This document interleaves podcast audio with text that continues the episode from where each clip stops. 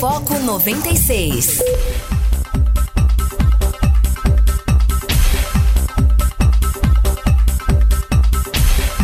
Muito bom dia, tá começando o Foco 96 aqui na 96 FM, a FM oficial de Goiás, aqui Rogério Fernandes. Vamos juntos até as 8 horas da manhã trazendo notícia e informação para você aqui através da frequência 96.3 FM. Bom dia, Guilherme Verano, tudo tranquilo, Guilherme? Bom dia, Rogério. Ainda mais é, poético do jeito que você amanheceu, a gente fica melhor ainda. Tô rindo aqui, o bicho deve estar rindo do outro lado também, mas o que a gente quer é isso aí, começar o dia com bom humor diante de tantas dificuldades que aparecem. E para isso, para ajudar a tornar o dia melhor, só contando com sua participação, né? Tá certo. E o foco começa então, né, com o nosso giro tradicional de manchetes, né? O que é notícia essa manhã nos principais portais do Brasil e do mundo. É, no blog do, do Valdo Cruz, né, Estados Unidos anunciam que irão priorizar candidatura do Brasil à OCDE. Embaixada americana diz que intenção é que o Brasil seja o próximo, uh, nos próximos dias, a iniciar a adesão. Né?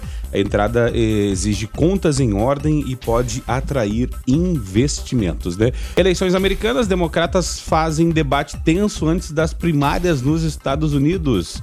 É, voo abatido, novo vídeo mostra que dois mísseis atingiram avião no Irã.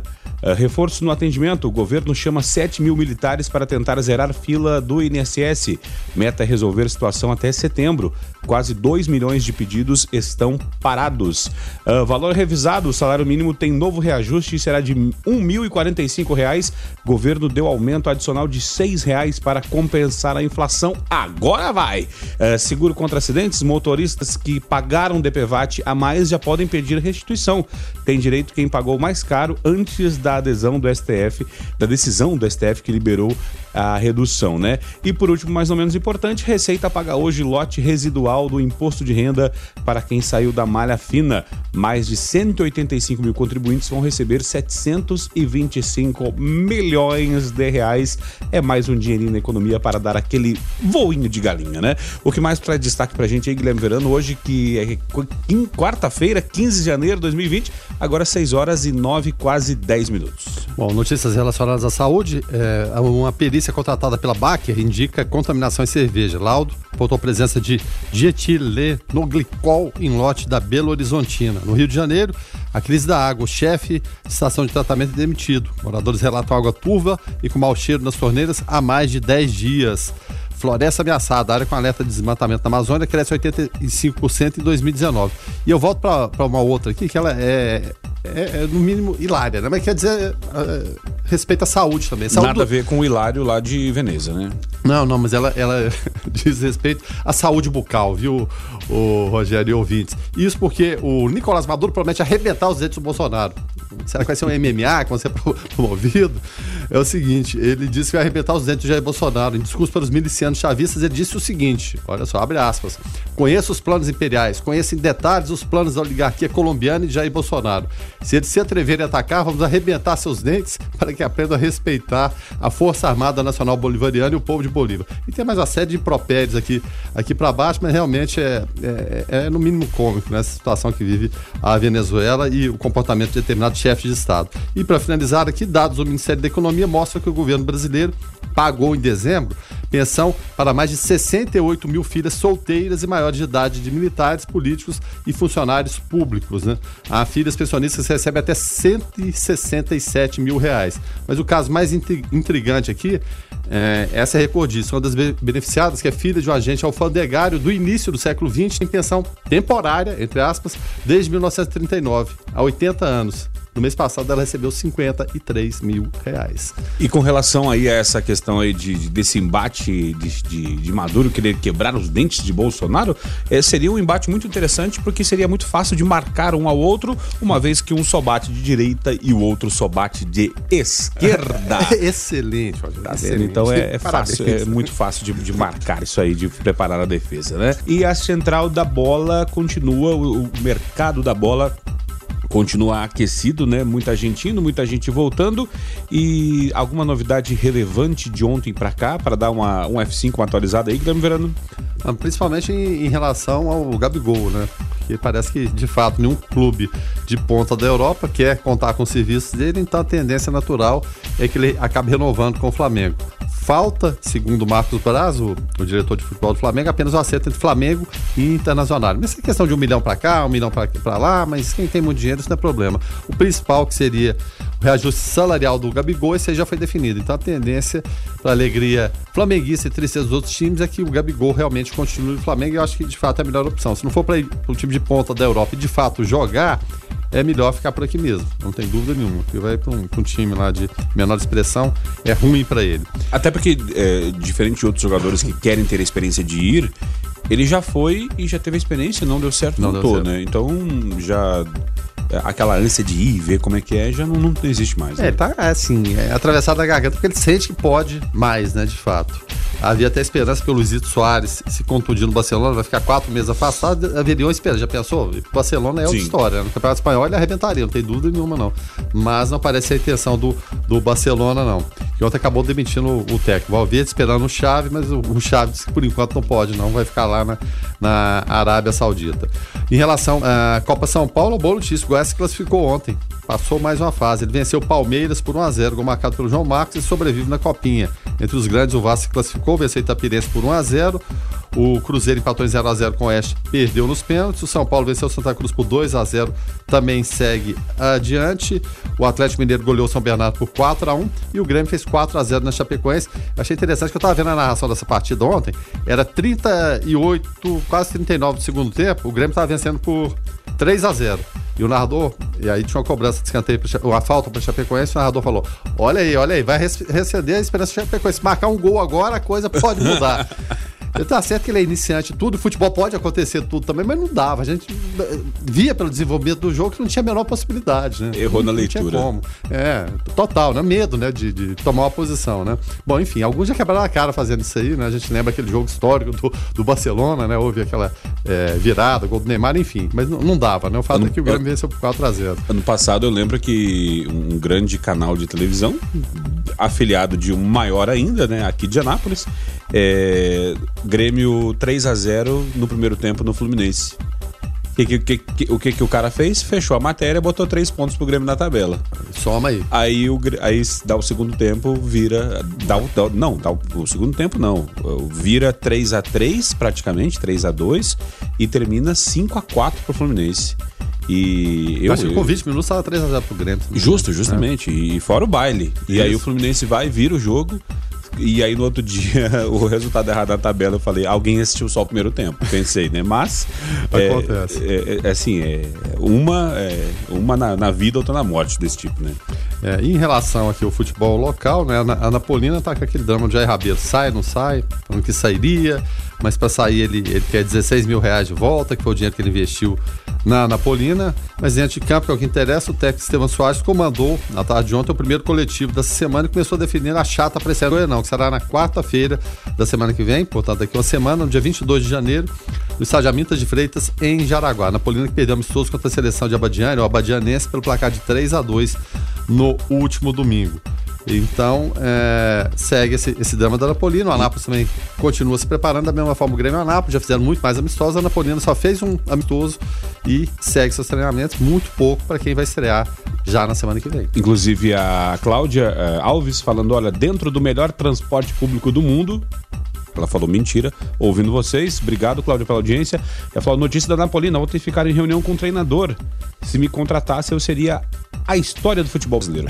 oh, então. Ela está entre os mais de dois, 200 milhões de treinadores de futebol né, do, do, do Brasil. Mas, mas, diminuindo, viu, Rogério? Está diminuindo. É, tá é diminuindo. que alguns estão migrando para ministros do STF. Não, mas eu digo é, é, em relação até interesse do, do, do, do futebol. É, esses jovens gostam muito de futebol, mas futebol na telinha, né? Cada vez mais está diminuindo esse O esporte, né? É, exatamente. Obrigado pela participação aí, Cláudio. Vamos ficar ligados aí na, na chata, o que, que pode acontecer durante o campeonato. Porque o apelido é chata, não é toa, não, né? Que sempre provoca surpresas. Mas, ultimamente, as surpresas são pro mal. A gente espera que dessa vez seja para o bem. O que eu torcei, o que eu torço, torço mesmo é para que a Napolina suba até a primeira divisão, para o Grêmio ter a oportunidade de, de é, se vingar daquele, daquele 4 a 0 Isso nunca vai acontecer. É. Nunca vai acontecer. Só se for numa Copa do Brasil aí, alguma coisa. Mas tá bom, Cláudia, obrigado tá, pela tua audiência e obrigado pela tua participação. O ouvinte pode participar e lá no, no Cruzeiro ainda tem, tem gente querendo ficar, gente querendo sair, o Fábio querendo ficar, uh, Dedé naquele negócio vai não vai, aquele embrólio, né? E ontem também se apresentou no Flamengo o Michael, né? Tomara que, que dê certo. Agora uma coisa chamou a atenção, Luan Luan no Corinthians, é, como a mudança de ares dá um. É, o Luan parece outro cara, assim, entusiasmado e querendo, né? E o Corinthians está achando que ele vai retomar o seu melhor futebol. Se retomar, é um, é baita jogador. Eu, eu, acredito que o cara não desaprende a jogar bola, mas tem que ter vontade, né? É, e nem esquece a boate também, né? Não tem como, né? então, é uma esperança pro Corinthians. Ele, ele é corintiano declarado, então, quem sabe cria um novo ânimo. E o Michael também da, da mesma forma. Você vê o encantamento dele com toda aquela situação. O Michael é manchete diária no país inteiro. E a gente sabe que ele é um menino bom, de cabeça boa. E esperamos, é claro, que as pessoas que se aproximem dele sejam pessoas do bem. Ou quem já é próximo dele, a família, saiba separar quem são essas pessoas e quem não são. Mas ele tem uma cabeça boa e a gente torce para que dê tudo certo. E o, eu tô vendo aqui o Corinthians mostra interesse em Rony, Rony do Atlético Paranaense, né? Olha, Rony, Rony que é um, um corredor de primeira, né? Aquele do, do Atlético Paranaense. E olha, Luan uh, enfiando bola ou entrando de falso 9 e Rony fazendo a correria pela ponta, o Corinthians pode encher o saco aí nesse, nessa temporada de 2020. E só para complementar, só para lembrar que hoje começa a, a Florida Cup, a popular é, Copa Mickey, né? E os dois rivais de São Paulo estarão em campo. Corinthians a partir das 20 horas contra o New York City e o Palmeiras às 22h30 contra o Nacional da Colômbia. É, ouvinte participando aqui, o Luiz Fernando falando: olha, eu estava no Jonas Duarte naquele 4 a 0 inimaginável. No mesmo ano, mais adiante, é, teve o inacreditável, né? Quando o Grêmio venceu lá na Batalha dos Aflitos, o Náutico, e aí é, Pedro Ernesto Denardim, é, narrador e comunicador da, da Rádio Gaúcho do Rio Grande do Sul, ele falava inacreditável quando o Grêmio com sete em campo batia o Náutico virou DVD, na época era moda, né? Virou DVD e tal. E o inimaginável aqui do, do Luiz Fernando poderia ser um, um, um a versão menos. É, menos. Como se fosse o Democracia em Vertigem, assim, do inacreditável. Uma obra de ficção, né? Uma obra de ficção. Olha que raramente eu concordo com o presidente Bolsonaro, mas dessa aí estamos juntos, viu, presidente? Mas o. Mas o é, vários gremistas concordam que a, a, a, subida do Grêmio começou ali naquele 4 a 0 que é onde o pessoal chegou lá, voltou para Porto Alegre e falou: cara, tem uma coisa errada, vamos ajeitar aqui, porque não tá. Alguma coisa de errada aí não tá certa, né? Mas foi, foi bom. Cláudia Alves completando, ela falou: olha, falta divisão, falando da Napolina, né? falta de visão. 2019 tiveram de que vender os equipamentos da academia para pagar as contas. Tantas vertentes poderia ser feito, mas ficam só de braços cruzados. Cláudia tá brava aqui com a, com a gestão da Napolina. E essa falta de visão tá provocando que a Napolina é, não tenha divisão nenhuma no futebol brasileiro, né? No seu campeonato goiano, né? Vai tentar uma vaga para Série D. E eu digo mais, Cláudia, eu vou mais além. Nesse processo que o futebol brasileiro está passando de modernização, de elitização, e o Flamengo está puxando tudo para cima, eu acredito que várias equipes de futebol brasileiro vão, vão desaparecer. Porque você fazer futebol para ficar restrito somente ao Campeonato Goiano, um ano você sobe, o outro ano você cai. Isso vale para o Anápolis também. É, acaba, chega uma hora que não, não dá mais, ninguém aguenta, a coisa não se sustenta. Tá certo. E com relação à, à visão, né, que não faltou, né, é, que, que foi até bacana, né, o governo, né, é, Cadê a notícia? Tá aqui. O, o governo chamará 7 mil militares da reserva para reduzir fila de processos, diz o governo, né? O secretário especial da Previdência e Trabalho, Roberto Marinho, anunciou ontem uh, que 7 mil militares da reserva vão reforçar o atendimento no INSS. A ideia é que o pacote seja implementado até abril e, com isso, a fila de quase 2 milhões de pedidos represados seja resolvida até setembro é, eu te falo que aqui em Anápolis, se tiver esse reforço da, dos militares, ok, mas se não tiver, uh, o negócio vai para frente. Paulo Henrique esteve ontem aqui na nossa co-irmã São Francisco, no bate-rebate, e Paulo Henrique voltando de férias, uh, a coisa anda, porque esse menino é porreta mesmo. É, sem dúvida nenhuma, nosso convidado diversas vezes, né? E é, a, a, coisa pode funcionar, de fato pode funcionar. O que falta é gestão. O, o que é inacreditável é que, é claro, houve toda essa mudança da, da, da, Previdência, mas o governo não tem se precavido em relação ao que aconteceria, o que poderia a, acontecer. Aí, claro, causou esse caos todo, várias pessoas passando necessidade. Agora, o, o que eu questiono, e eu questiono aqui sem o conhecimento, é o seguinte: de que forma esses militares vão conseguir reduzir essa fila? Porque para tudo você tem que ter um preparo, para você trabalhar em tudo. E aí, esse preparo é, é, rápido, assim, que eu não vou dizer qualquer pessoa, mas o cidadão comum, de repente, tá, tá ali, é, não trabalha mais, ou está encostado, ou qualquer outro motivo, ou mesmo que não, não, não seja da área, coloca lá e fala, ó, a sua função é essa, você vai resolver dessa forma. Não é assim, não é não instalar de dedos, não é simplesmente trazer um monte de gente e a coisa vai, encaixa e resolve. Demanda tempo. O que não pode, de fato, isso parece ser a primeira iniciativa e tomara que ela seja execuível, né? Não só paliativa. Ah, não, peraí, tô chamando o pessoal ali, vem um batalhão de gente, vai sentar todo mundo aí na, na, na cadeira, vai pegar papelada, o computador e vai resolver. Não é até dessa porque, forma. Até porque precisa de. É um preparo. É. Precisa de. São processos, né? É claro, você tem que ter o conhecimento, né? ainda mais se você é, é de, de, outra área. Então não se resolve com instalar de dedos. O, o que não pode é, é, é, pegar e falar, não, só a partir do, do, do final do semestre, que é seis meses, talvez seja resolvido. Pode, é, não tem. Porque é, imagina quem, é, tá, inviável, quem está aguardando o, o, a avaliação para um benefício, alguma coisa, e que está lá sem renda, né? É muito tempo, né, Guilherme Verano? É não, muito tempo aguardando. Um dia é muito tempo. Um dia é muito tempo. Então, infelizmente, vive essa situação. A gente espera que comece a ser resolvido o mais rápido possível, porque é uma situação absurda e inacreditável. Alguns se viram com maior nível de excelência, de, é, de, de, capacidade. A gente citava até a questão do Paulo Henrique, mas outros nem tanto. Aí a coisa vai virando e a necessidade vem. A, a fome vem, né? a necessidade é, hospitalar vem, tudo chega, não espera. Né? Então, o que a gente torce é que a cada ação que vai ser tomada aqui, haja uma previsão do desdobramento dela na frente, em qualquer área. A nossa vida também é da mesma forma. E a perícia contratada pela Becker, né? Uh, que é a cervejaria Belo Horizontina lá de Minas Gerais, encontra o dietilenoglicol em lote da, da, da cerveja Belo Horizontina, né? É, o fato é, Guilherme Verano, que essa perícia contratada pela, pela Becker uh, para analisar encontrou o lote, conseguiu identificar o lote que a que, a, que, que, está contaminado. Né? E de acordo com a diretora de marketing, Paula Lebus, a amostra é do lote 1348, o mesmo analisado pela Polícia Civil, onde também foi identificada a presença do, deste, deste produto, né? desse produto químico. Né? O fato é que, identificando o lote, fica mais fácil deles manterem a comercialização do produto manter a comercialização é uma coisa, conseguir vender e, e fazer com que o, os clientes é, não têm, os usuários não tenham medo de tomar, é outra coisa totalmente diferente. E aí entra o papel da, da do pessoal do marketing da empresa, né? É, agora, eu, eu, acho que eu, Bom, daqui a pouco eu até falo em relação a marketing e assessoria de imprensa, né? É, em, em, relação a, a, lotes aí, há, há, um complicador porque ela é vendida com outro nome no Espírito Santo. Então, é, é uma coisa terrível. Falaram ontem para não consumir de forma nenhuma. Houve mais uma morte ontem de uma, uma, uma mulher que provavelmente foi, foi pelas mesmas causas. Agora, em relação à diretoria de marketing, eu acho que quem sou eu para falar de, né, do problema dos outros? Mas o processo natural no jornalismo seria o quê? Quem trata desse assunto não é diretoria de marketing, é assessoria de imprensa. Sim. A não ser que ela seja diretora de marketing e assessora de imprensa. Então a gente via até na, na própria fala dela, em alguns momentos firme e outras vacilantes a partir do momento que você. E já teve até entrevista aqui é, é, com o Felipe Holmes, que é assessor de marketing. Nesses momentos cruciais para a empresa, você tem que estabelecer um gabinete de crise. Você é, tem que, que é, um momento, é um momento de crise, né? Você tem que estabelecer um gabinete de crise urgentemente para tomar uma providência, não só em relação à imagem da, da, da empresa, que ela é sim importante, mas principalmente em relação à vida das pessoas.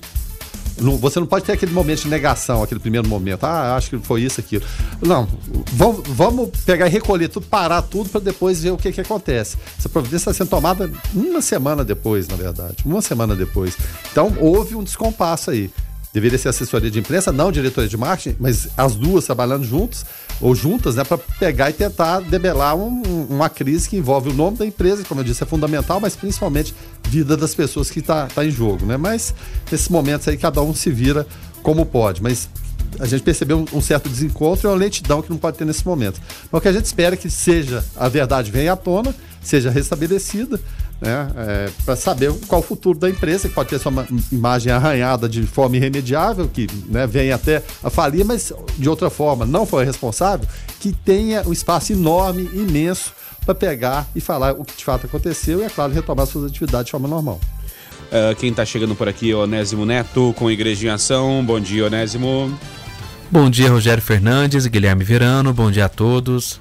O subsecretário adjunto da Pastoral e assessor da Comissão para o Ecumenismo e Diálogo Religioso da Conferência Nacional dos Bispos do Brasil, Padre Marcos Barbosa, falou sobre o início do ano como um tempo oportuno para as dioceses, comunidades, paróquias, pastorais e organismos realizarem o seu planejamento pastoral. O grande marco, que funciona como um mapa que indica os rumos a seguir para toda a Igreja no Brasil, são as diretrizes gerais da ação evangelizadora da Igreja no Brasil, elaboradas a cada quatro anos pelo Episcopado Brasileiro, também conhecidas como Plano de Evangelização.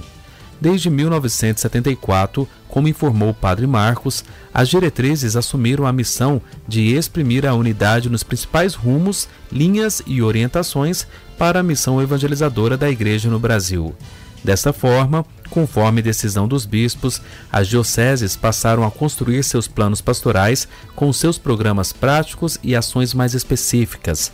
O subsecretário adjunto da Pastoral da CNBB reforça que o planejamento pastoral das dioceses, organismos e pastorais da Igreja precisa traduzir as diretrizes da Igreja no Brasil para os planos pastorais, com seus caminhos e estratégias, partindo de suas realidades singulares e concretas.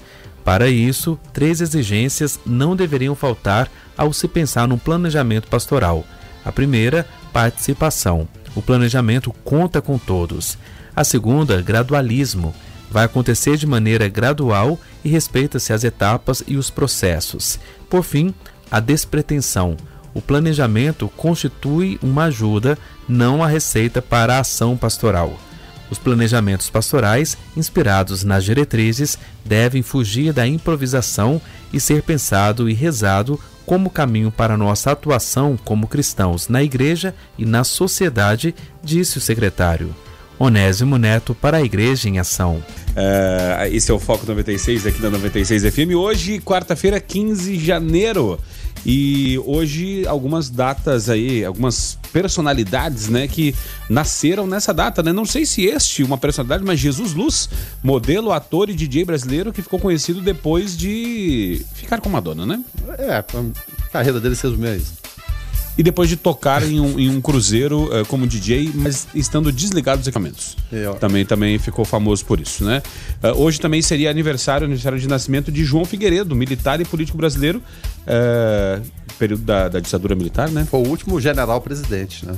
É, depois dele assumiu, assumiria Tancredo, Tancredo Neves, teve eleição no colégio eleitoral, mas foi o, único, o último general que era de frases polêmicas também. Uma delas é, em relação à abertura, que uma parte dos generais queria que abrisse, outras não. Ele falou uma vez, tal qual Jair Bolsonaro, né, para todo mundo escutar, é para abrir mesmo, se não abrir, eu prendo e arrebento. Oh. Foi uma frase clássica né, que marcou o governo Figueiredo e também que ele. É, tinha cavalos, né, lá no Rio de Janeiro. Ele marcava na cela do cavalo quantos dias faltava para ele deixar a presidência, que ele não suportava mais aquilo. Era mandato de seis anos na época. Caramba. E, e se, é, João, o último general militar, será que o próximo será Milton Mourão? Não sabemos, né? Nunca vamos, vamos aguardar, né? Em 1929 também é, é, nascia Martin Luther King, pastor protestante e ativista político norte-americano, é, lutou muito pelo direito dos negros, né? Lá nos Estados Unidos. Né? É, exatamente, era referência do Dr. King, acabou brutalmente assassinado, mas foi um, uma pessoa tão importante que, que virou a página em relação ao país é, em que conflitos sociais eram constantes, ainda mais nos anos 60, foi um, um ano terrível em relação a assassinatos, né? o, o Dr. King em 1968, mas teve Bob Kennedy, teve John Kennedy também, era um, um período de muita é, convulsão social nos Estados Unidos e ele veio com toda a palavra né, para apaziguar as coisas, ou tentar pelo menos apaziguar, foi um homem que marcou a história dos Estados Unidos e do mundo também. Em 1943, eh, porque a regra é clara, nascia Arnaldo César Coelho, ex-árbitro de futebol e ex-comentarista também da Rede Globo de arbitragem, né? É, exatamente. Chegou no topo máximo da glória, né? Que é Sim, final sim. de Copa do Mundo, né? A vitória da Itália sobre a Alemanha por 3 a 2 em 1982. Depois,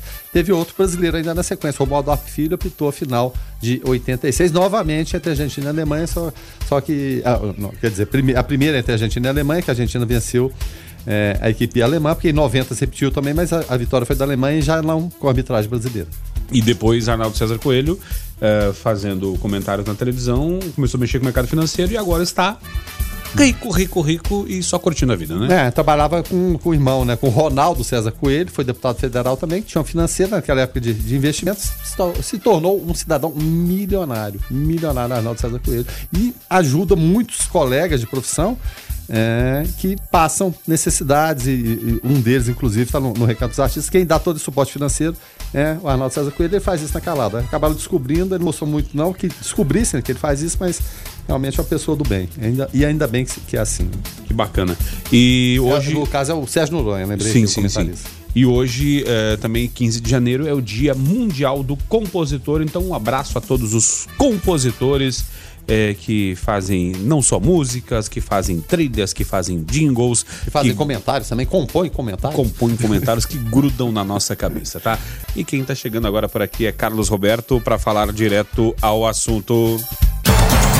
Direto ao assunto. A opinião de Carlos Roberto de Souza no Foco 96. Bom dia, Carlos. Bom dia, Rogério. Bom dia, Guilherme Verano. Bom dia a todos os ouvintes do Foco 96. O documentário brasileiro, intitulado A Democracia em Vertigem como Ficção, ele foi indicado ao Oscar 2020 na categoria Melhor Documentário. Isso é ótimo, maravilhoso para o cinema brasileiro. O filme é, dirigido pelo, pela cineasta Petra Costa e retrata a crise política e o processo de impeachment de Dilma Rousseff. Pois bem, é, em entrevista na saída do Palácio da Alvorada, o presidente Jair Bolsonaro ele foi questionado, é, perguntado qual a opinião dele sobre a indicação do, do documentário brasileiro, do filme, né, a- ao Oscar, né? E de imediato o presidente classificou a ficção da seguinte forma: para quem gosta do que o urubu come, é um bom filme. Bom, o que eu entendo, o urubu, ele come restos de, de, de, de outros animais mortos, né? Podridom, essa coisa, enfim. Ah, e ele classificou dessa forma. Com essa resposta, pareceu que ele assistiu ao documentário para estar embasado em dizer que ele é o que o urubu come aí, né? Então ele foi questionado novamente se, se tinha assistido ou não o documentário. Mais uma vez de pronto, o presidente respondeu: Eu vou perder tempo com uma porcaria dessa? Infelizmente, é mais uma pérola do presidente negativa, pois quando ele dá esse tipo de resposta, ele está desqualificando, ele está desprezando totalmente o trabalho de uma cineasta reconhecida e também do cinema brasileiro. Mas apesar disso, nós devemos aí fazer como a, a, a Petra fez, né? Celebrar essa indicação, porque é, é, é importante. É importante para cineasta, que inclusive essa cineasta, ela já assinou documentários como Helena, de 2012, né? Olmo e a Gaivota, de 2014, que foram premiados respecti re- respectivamente nos seus anos, né? Ah, ah, nos festivais de Brasília e, e do Rio de Janeiro, né? E eu acho assim, gente, tem que ser reconhecido o trabalho, independente se o assunto ou algum personagem aí do documentário não agrade a uma gama de políticos. É importantíssimo para o cinema brasileiro, né? para, a gente ser indicado, porque, e, e também é uma honra, porque nós estamos sendo indicados em companhia de outros grandes e importantes documentários. Então eu acho que o Bolsonaro ele deve evitar esse tipo de comentário, porque isso cai como uma bomba. E talvez a opinião dele, né, dizendo que, é, é, que essa, esse documentário, é, é, para quem gosta do que o urubu come, é maravilhoso, dizer, ele mesmo coloca a gente já largando, perdendo essa indicação. Infelizmente, é esse tipo de coisa que eu acho desnecessária partir de um presidente da República. Fiquem todos com Deus. Ademã, que eu vou em frente de leve. E nesse período que Eduardo Rosário esteve conosco aqui no, no Observatório, deu, pra- assim, fiz um, um curso rápido de cinema, né? Ouvindo os comentários de Eduardo. E não é uma ficção, é, uma, é, é um documentário, retrata uma realidade concorde ou não, é, a, o que, que a Petra fez, uma coisa que o Eduardo fala, o cinema é um recorte da realidade. Está acontecendo, tem todo um contexto, né? Dentro de uma imagina uma sala, todo um contexto lá dentro. Aí você pega um recorte, você pega um pedacinho e faz aquele recorte. Muita gente vai dizer, ah, mas tem que olhar o contexto. Não, mas ela está analisando aquele recorte, aquele viés. Então não é ficção, é um documentário pela visão pelo, por esse viés da, da Petra Costa. E, e pelo viés é, da esquerda, que contrariou o, o Jair Sim. Bolsonaro. É, concordo com o Carlos em relação ao, ao comentário do, do, do, Bolsonaro, pelo fato de ser presidente, foram outros comentários desagradáveis em relação à maneira de se falar e desprezar o trabalho dos outros, gostemos ou não. Né? É, ficaria melhor se ele falasse de repente o seguinte: já que foi um, um, um recorte da, da realidade, um recorte muito próprio, é, Petra, por que você não citou que a Dilma, é, por exemplo, já que estava falando do, do, impeachment, que ela foi guerrilheira nos anos 70 e é, pegou em armas? Tem isso no documentário? Não, não tem, então não gosto. Outro fato, por que, que o Lula ficou no sindicato durante é, dois dias sem querer se entregar para a polícia? Foi para fazer seu filme, não foi para fazer pose bacaninha, legal, joinha em relação a isso aí, né? Por que que, por exemplo, você cita e tem a imagem do Temer descendo a rampa ao lado do Lula e da Dilma, que o Temer já estava conspirando contra a Dilma desde o primeiro momento. Peraí, a cena lá foi do primeiro mandato. Se você tem um homem do seu lado você sabe que ele está conspirando, como que depois de quatro anos com essa mesma pessoa você pega e chama ele novamente para ser candidato a seu vice? Seria outra questão. Outra questão também que citam lá, como se Henrique Meirelles fosse uma novidade no é, cenário político e econômico aparecendo, quando ele foi ministro do governo Lula, desde o primeiro momento até o último momento. Chamou Meirelles. É, então são visões, é a visão dela, não é a visão necessariamente do Bolsonaro, mas ele podia questioná-la baseada em dados. Né? Não concordo com isso. Se você colocasse isso no filme, de repente poderia ser algo parecido com a realidade. Tanto é que ele classificou como ficção porque ela colocou a, linguagem e a visão dela daquele momento, não necessariamente uma outra visão, poderia ser totalmente invertida, ou pelo menos conjugar coisas né, que seriam favoráveis a um e desfavoráveis a outro, ou seja, um pouquinho mais de realidade. Mas, enfim, né, eu, acho que não vai mudar nada nesse cenário. Agora eu, só, fico imaginando o seguinte, porque os petistas são sempre muito críticos ao imperialismo americano e festa do Oscar. Agora, se ganhar um Oscar, o cinema americano é ótimo, é bacana, né? Não explora ninguém, é beleza. Se não ganhar, vamos ver a reação que, qualquer que seja. Mas tem muita gente que classifica a academia como esquerdista. Se esquerdista fosse, o Clint Eastwood, que é direitista e republicano até a alma, nunca ter, teria vencido o Oscar. É esperar para ver. Vamos, sentar, preparar pipoca e esperar para ver. É, até, até porque é, Jair Messias Bolsonaro, nosso presidente, né, não, não gostou do filme também tem criticado os livros, dizendo que tem muita coisa escrita lá, né? Que tem. Ah, mais. É não, em relação, em relação ao, ao, ao, vídeo, vou deixar minha opinião. Também não gostei. Sim, sim. Acho que foi um recorte só com uma visão, né? E, e de um processo que foi acompanhado e foi todo legal de impeachment. Querem passar a ideia que não foi uma coisa legal, que foi uma puxada de tapete, que foi golpe. E, na minha visão, não é. Justamente. Mas só que a maneira de argumentar e falar a respeito disso, você tem que ser um pouquinho mais educado. Pois é, é então a indicação de Jair Messias Bolsonaro, o livrinho dele de cabeceira, A Verdade Sufocada, Carlos Alberto Brilhante Ustra, ao qual ele lá no, no, no impeachment da Dilma, né, ele falou uh, pela memória de Carlos é. Alberto Brilhante Ustra, então é, quem sabe seja esse aí o caminho que o presidente queira para a nação brasileira. O, o, fato é que cada um quer ter sua verdade e sua verdade prevaleça. E não é assim que funciona. Jean Silva por aqui, falando sobre a Petra Costa, dizendo que a sua mãe, a Maria Andrade, eh, abrigou Lurian Cordeiro da Silva uh, em uma temporada de seis meses em Paris. E quem é a mãe. É, é, e ela é herdeira da consultora Andrade Gutierrez. Então ele fala que o filme teria que ser Esquerda em Vertigem, tá? Uh, aqui o Jean Silva. Obrigado pela participação, Jean. Roberto Firmino, bom dia. Falando aqui a respeito do. Mandando um abraço pessoal do Corpo de Bombeiros. Ô, Roberto Firmino, um abraço para você também aí. Luiz Fernando por aqui, falando a respeito da, da, da cervejaria ainda. Dizendo: olha, é, isso lembra a questão lá da Boate Kiss, né? Depois que aconteceu a cacaca, aí o pessoal uh, vai atrás de, de, de, de fazer uh, procedimentos e normas, e, enfim, né? Marcos regulatórios e tudo mais, né? Uh, e às vezes até dificulta a abertura de novas, né? Por conta de problemas como esse. Mas tudo que é novidade acaba depois que acontece um problema que o pessoal vai se atentar, né? O, o duro que parece que a gente esquece rapidinho, uma, uma tragédia sucedendo a outra sempre, né? Infelizmente. Agora são 7 horas e 25 minutos e ontem, né, teve eh, um anúncio do aumento do salário mínimo. Bolsonaro anunciou reajuste, era de 1.039, mas aí falou: para, para, para tudo. Parem as máquinas. Parei aqui. Vai para 1.045, subiu 6 reais, tá? É, e aí, ontem até, inclusive, é, é, o pessoal ficou perguntando, pô, mas por que só 6 reais?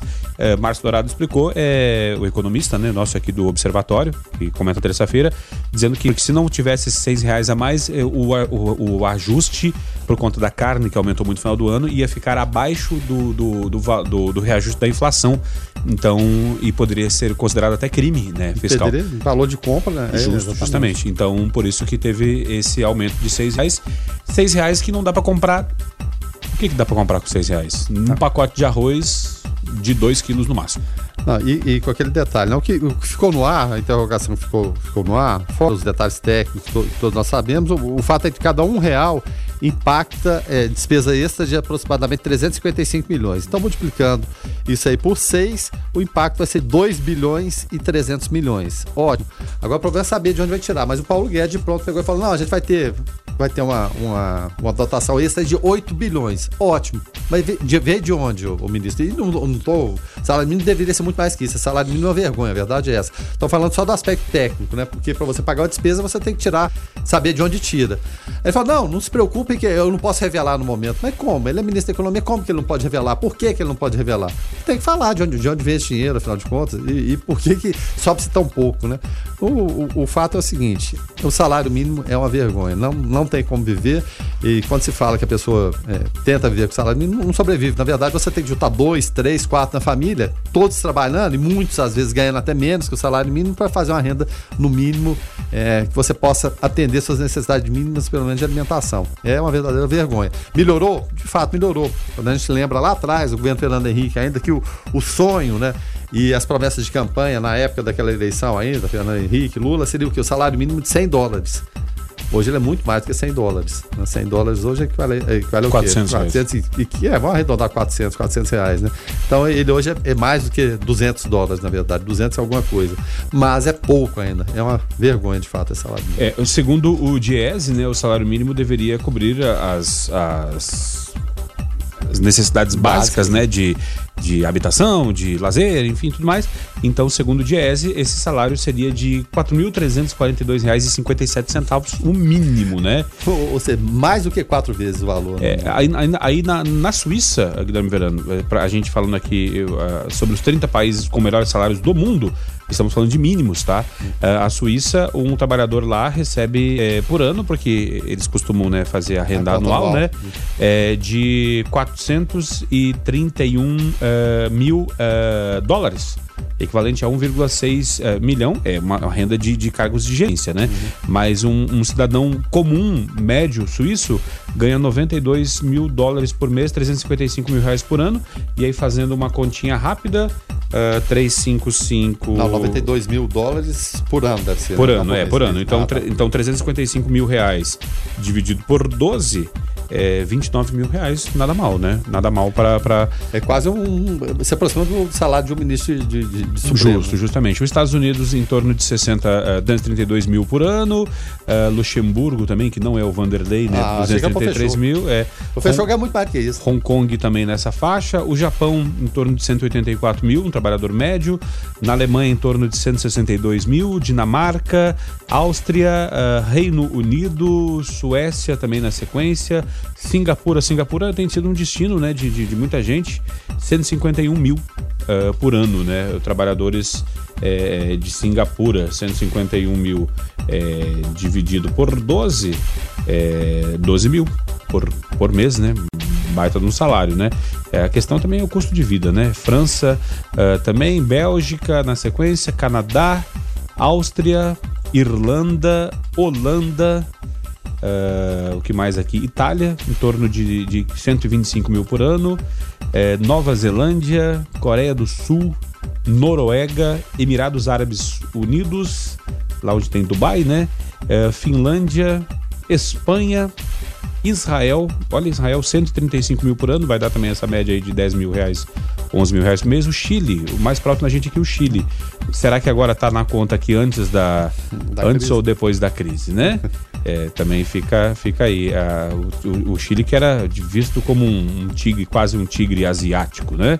É, a Grécia também e a Arábia Saudita e por último Taiwan, aqui os 30 que países com os melhores salários do mundo, né? É, dá uma invejinha, né? Dá inveja. Aí muita gente vai falar, "Ah, mas tá comparando com países aí mais ricos que o Brasil. Sim, é, mais ricos, mais organizados, mas como economia no geral, o Brasil é uma das 10 maiores economias do mundo. É, é a economia maior que a imensa maioria desses países que você citou. Do- do- dos 30, desses 30 que você citou, pelo menos uns de 20 a 25, o Brasil tem economia maior.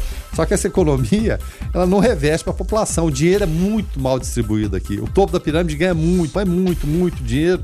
E alguns que estão lá no topo, inclusive, roubam, roubam, roubam muito dinheiro também. E a base aqui, cada vez mais, mais inchada de gente ganhando pouco dinheiro. Então, como uma das 10 maiores economias do mundo, o Brasil teria potencial hoje para ser uma das quatro maiores, ficaria atrás somente aí, talvez Estados Unidos, China e quem sabe Japão ou Alemanha, ou até superando essa aí, ficaria, teria potencial até para ficar somente atrás dos Estados Unidos e China na prática, mas é um potencial muito mal aproveitado e principalmente uma renda muito mal dividida. Olha, o Clerisvan aqui, Guilherme Verano, falando o seguinte: olha, ah, bom dia. A internet torcendo para que a Petra leve a Dilma na premiação do Oscar. Que a obra leve o prêmio.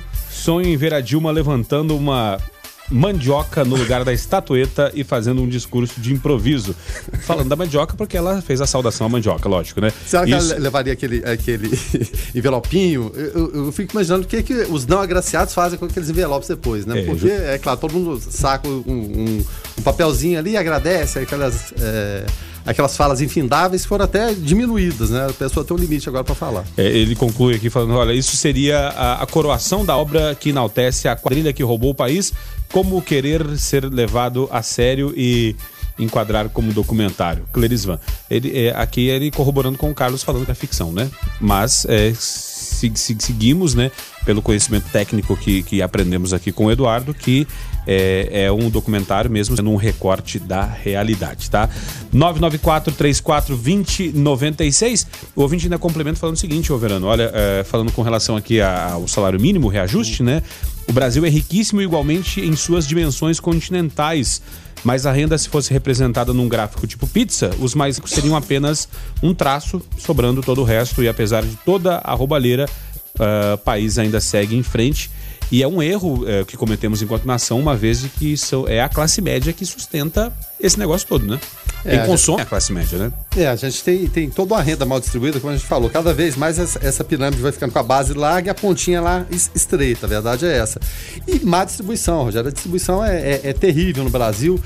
A gente falando aqui em termos de economia, o Brasil é uma das 10 maiores economias do mundo, teria potencial para ser a terceira do mundo, atrás de Estados Unidos e China somente. Em dimensão territorial, por exemplo, o, Brasil é um dos cinco maiores do mundo, né?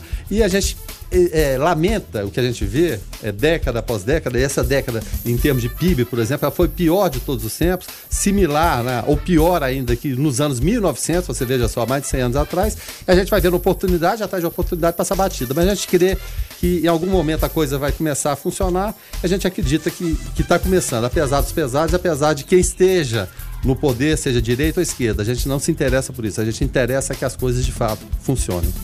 7 horas e 43 minutos, esse é o Foco 96 aqui na 96 FM, a FM oficial de Goiás.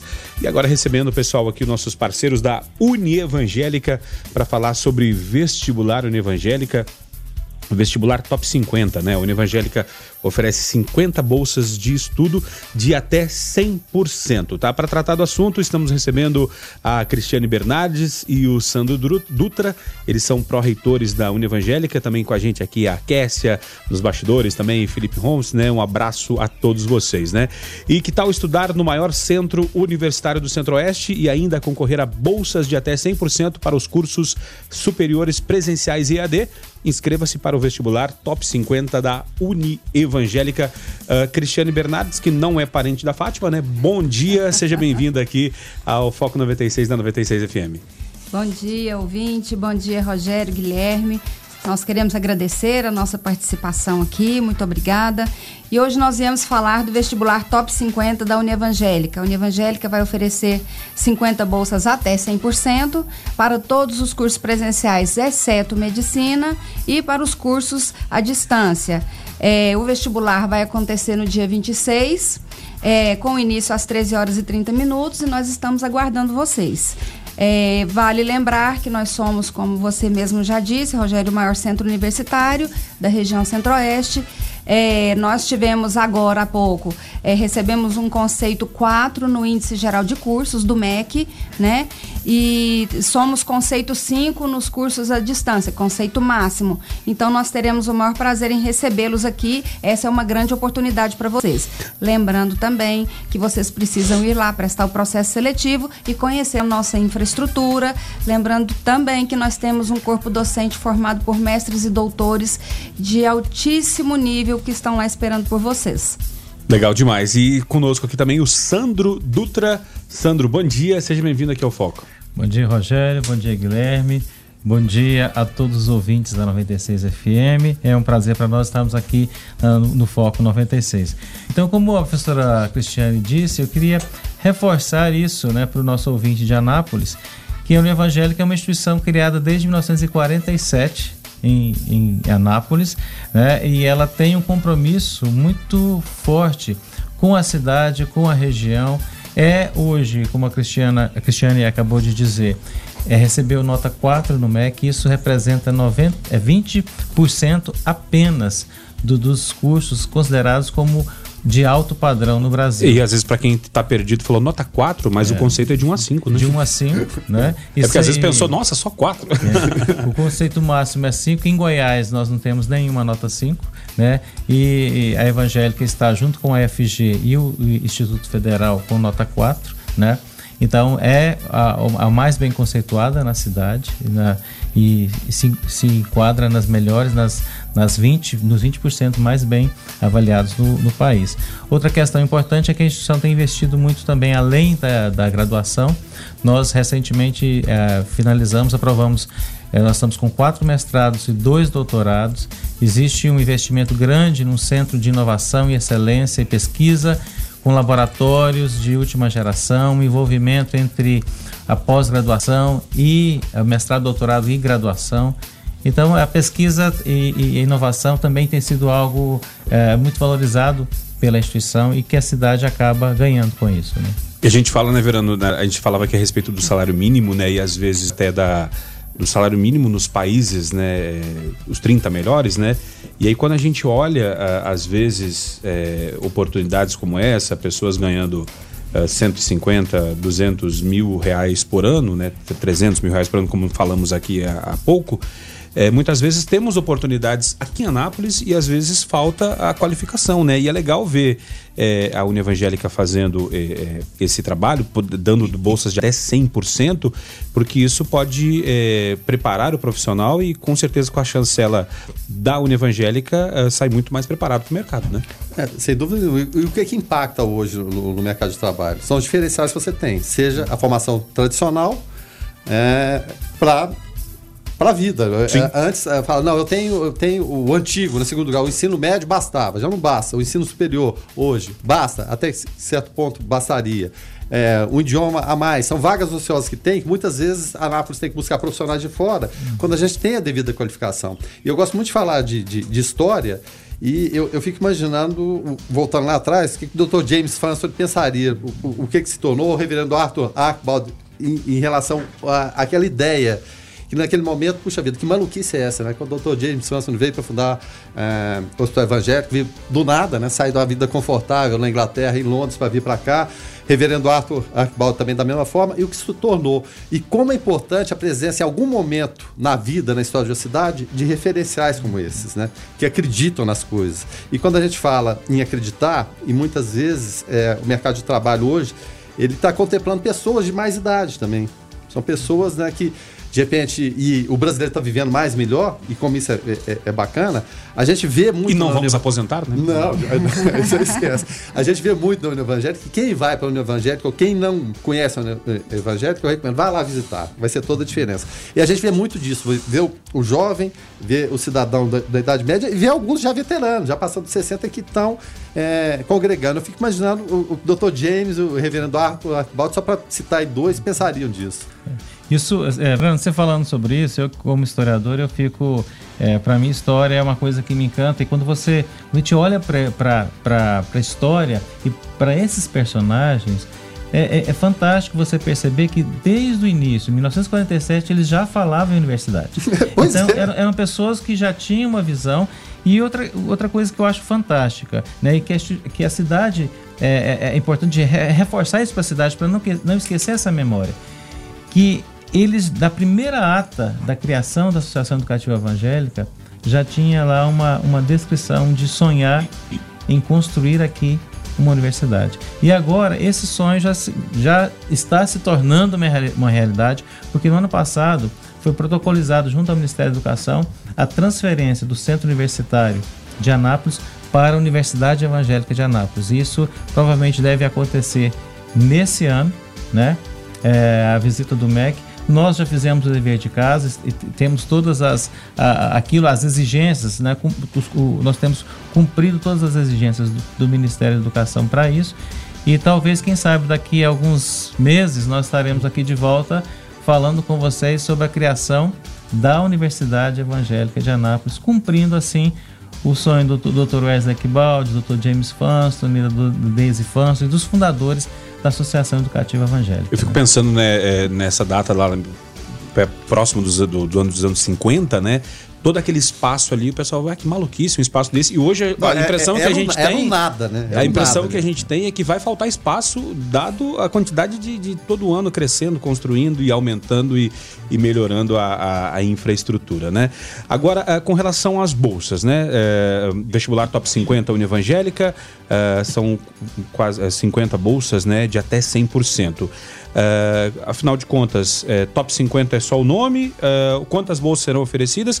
Quais os critérios para concorrer a estas, por gentileza, Cristiane Bernardes? São 50 bolsas de até 100% é, todos os cursos presenciais é, estão participando, é, com exceção do curso de medicina, todos os cursos presenciais e os cursos à distância também estão participando. E o critério é prestar o processo seletivo, que vai ser no dia 26, e isso está valendo para alunos ingressantes, aqueles que, aqueles que estão entrando na instituição. Então, estes alunos estão concorrendo. É, aí ele pode nos perguntar, e o ouvinte pode nos perguntar, mas eu vou prestar o processo seletivo e quem é que, que vai ficar com com a bolsa. Então aí é por, por seleção. Né? Os melhores classificados, estes receberão a bolsa de estudo.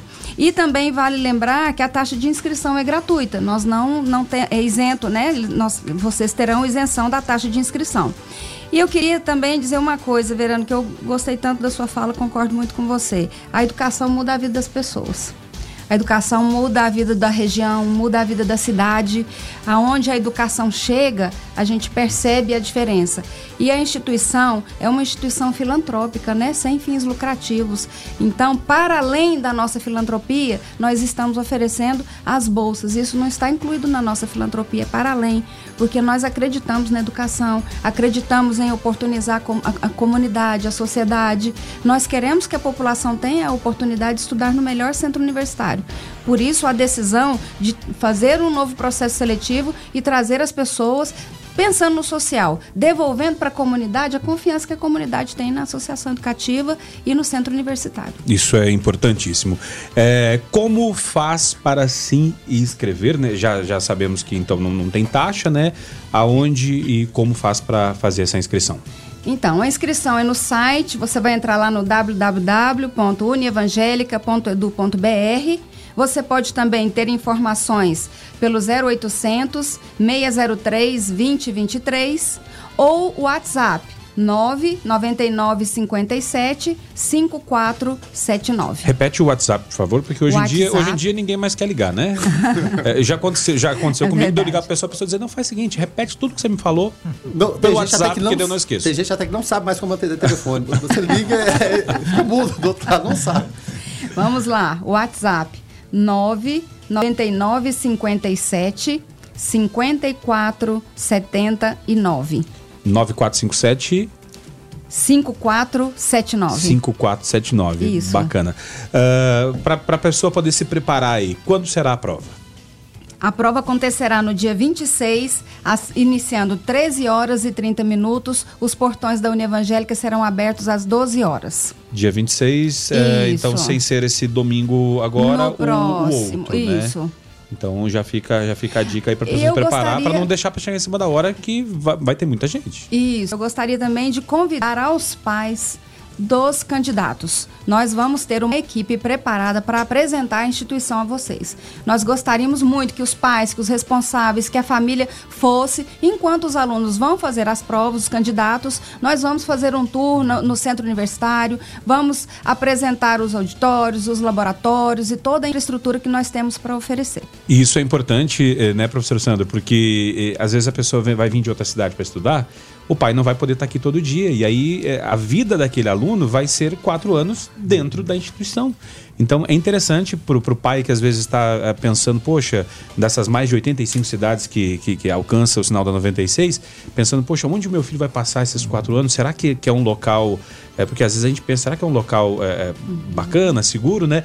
É, a pessoa vindo conhecendo a União Evangélica, ela ela vai, vai optar pela União Evangélica uma vez de que o ambiente é, é voltado para para o crescimento profissional e educacional desse, desse estudante, né? Isso, Rogério. E eu acho assim, nós agradecemos a oportunidade de poder compartilhar isso com a comunidade de Anápolis e toda a região, né, essas 86 cidades que fazem parte, porque a instituição ela tem investido, como a professora Cristiane mencionou, ela tem um compromisso né, com a comunidade, ela é uma instituição confessional, ela, portanto, ela, ela, ela tem como visão, eu acho muito interessante falar isso, ela, ela tem como visão institucional ser reconhecida pela competência acadêmica, pelos seus princípios e fundamentos bíblicos e por ser uma instituição que, que tem um compromisso para que o aluno seja globalmente comissionado. O que, que é isso? É, é, é, importante os pais também perceberem esse, esse investimento né, dos seus filhos em ter uma, uma formação que, que vai além da formação profissional de ser um agente, de exercer uma profissão apenas, mas um compromisso global com a, a, a educação ambiental, com a cidadania, com o envolvimento. E nós temos para isso uma série, um conjunto de atividades como responsabilidade social, extensão comunitária, né? ela se fundamenta nesse, nesse tripé entre ensino, pesquisa e extensão, a quantidade de atividades extensionais, extensionistas que nós fazemos na cidade, ela é riquíssima, né? Então, esse, a, instituição tem uma política, um programa de educação ambiental e desenvolvimento sustentável. Para você ter uma ideia, nós temos hoje o maior estacionamento é, do Brasil que, se, que gera é, energia, energia né? né? fotovoltaica. Referência e, hoje. E que é uma referência no país. E o que, que, é isso? É um compromisso com o desenvolvimento sustentável, é um compromisso com o ambiente. Nós temos três unidades experimentais do Cerrado, que, que são a, a, a unidades para conservação do meio ambiente. Isso, uma em Goianésia, na Fazenda Itajá, uma aqui dentro da cidade, dentro do campus Wesley Arquibaldi, e uma outra na fazenda uh, próxima ao Parque Estadual dos Pirineus, que é chamada Fazenda Betel, onde uma série de atividades relacionadas à formação ambiental são uh, exercidas, né? são, são, são uh, fundamentais. E você me falando também sobre relação a, essas, a, essa região, a instituição também, ela, os candidatos, por exemplo, é, vão ser ofertadas vagas não apenas para Anápolis, mas também para a unidade, para o campo de séries na área de engenharia civil e para os polos EAD, tanto em Anápolis, né, aqui a partir do Evangélico Faculdade Raízes, em Senador Canedo, Jaraguá, Goianésia, Séries e também em Rubiataba. Então vai, vai contemplar muita gente, quem não puder estudar presencial, puder estudar e preferir estudar na sua cidade de forma EAD, vai ter a chance de ter essa essa comodidade e, além disso, ter é, é, esse diploma reconhecidíssimo da Uni Evangélica. Para a gente poder encerrar, então, uh, Cristiane, obrigado aqui pela tua participação. Tem mais algum, algum recado aí para dar, uh, chancelando aí uh, datas e horários e onde se inscrever? Sim, é, Rogério, só reforçando que nós estamos prontos para receber candidatos de Anápolis e região, Jaraguá, Diane, Alexânia, Silvânia, Pirenópolis, estamos preparados para receber vocês. Só reforçando então, é, prova 26 do 1 Início, 13h30 a prova, portões aberto, meio, abertos meio-dia, é, no Centro Universitário de Anápolis, Uni Evangélica, é, isenção de taxa de inscrição e vocês estão convidados a participarem conosco. Inscrição no site www.unievangelica.edu.br, informações 0800 603 2023 ou WhatsApp 9957 5479. Tá Muito certo. obrigada. Cristiane, obrigado, tá? Sandro, uh, valeu. Uh, admi admiramos historiadores, né, Guilherme Verano? Não, eu logo me identifiquei com é. Até a próxima, tá, Sandro? Não, eu que agradeço. Né? Eu queria também fazer uma divulgação. Nós temos também cursos livres e abertos, nós temos o Centro de Línguas ofertando mais de oito idiomas. Então também se inscrevam, procurem a Evangélica para ela, ela está pronta para servir a comunidade de Anápolis e região. O curso livre é legal porque vem às vezes dar aquela, botar aquela cerejinha no bolo em cima Sim. do cara que já está é, formado, graduado e aí é aquele diferencialzinho lá na ponta do mercado de trabalho. Obrigado, Sandro, obrigado, Cristiane, obrigado, Kessia, obrigado, Felipe. Até a próxima, Guilherme Verano, até amanhã. Até amanhã, a gente agradece e, e, e fica a recomendação. O, o pai, a mãe que ainda não conhece, seja de Anápolis ou, ou, ou seja de fora, para fazer esse turno no evangélico, eu garanto o seguinte: eles vão ficar com vontade de voltar a estudar, se não estudar, não tiver oportunidade, de fazer outro curso. Porque o ambiente é tão bonito, tão bacana e tão integrado que, que, que vale a pena conhecer. E por que não, né? Fazer outro curso. Eu tô com essa pretensão para ano que vem. Fazer outro curso juntamente com minha filha na Uni Evangélica marketing e publicidade lá com a Juliana, Juliana Delfiaco, né? Que sempre é a nossa convidada aqui. Tá certo, então. O foco vai ficando por aqui com trabalhos técnicos e apresentação de Rogério Fernandes, os comentários de Guilherme Verano, a produção é do Lucas Almeida e do Eberwitch, a coordenação artística do Francisco Alves Pereira, o Chicão, a direção comercial do Carlos Roberto de Souza, direção geral de Vitor Almeida França. Uh, na sequência você fica com David Emerson, o DW no Hits 96 e eu volto às 5 da tarde no Observatório. Fiquem todos com Deus, paz e bem.